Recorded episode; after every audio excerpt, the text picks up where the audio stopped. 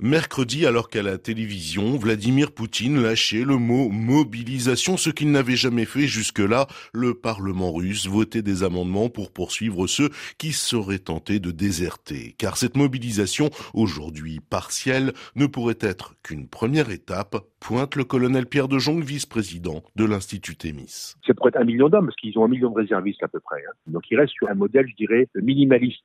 Le problème, si vous voulez, c'est qu'après, la ligne, elle est tracée. Demain, il peut annoncer que l'ensemble des réservistes seront mis en place sous les drapeaux. Et après, la mobilisation générale, vous aurez l'ensemble de la Russie qui entrerait en guerre quelque part. Le deuxième point, si vous voulez, c'est l'effet que ça peut avoir.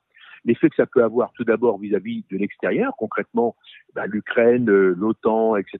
Là, on serait obligé de nous-mêmes de mettre en place un modèle équivalent. En tout cas, on serait obligé de monter en gamme. Et puis le deuxième point, c'est les opinions publiques russes. Comment vont-elles le prendre? À l'époque de la guerre en Afghanistan, en Tchétchénie, les mères de famille ont mené quasiment une rébellion contre l'État russe. Et aujourd'hui, on sait que la guerre en Ukraine, extrêmement coûteuse en hommes, on parle quand même de 80 000 hommes blessés et morts. Hein. Côté russe, il y aurait un vrai problème avec son opinion publique. Et là, je pense que Poutine, il joue gros. Loin de générer un élan patriotique, un afflux de Russes souhaitant quitter leur pays a été observé dans de nombreux postes. Frontières semble indiquer que l'option d'une mobilisation plus large pourrait être pour Moscou très dangereuse, souligne Dimitri Minik, chercheur à l'IFRI. Là, ce serait un test grandeur nature, hein, la mobilisation générale, et d'abord et avant tout un test avec ce que Moscou considère comme le principal terreau de déstabilisation, qui est la jeunesse. Là, on mesurerait l'adhésion réelle de la jeunesse de ce pays aux entreprises euh, guerrières, belliqueuses du Kremlin.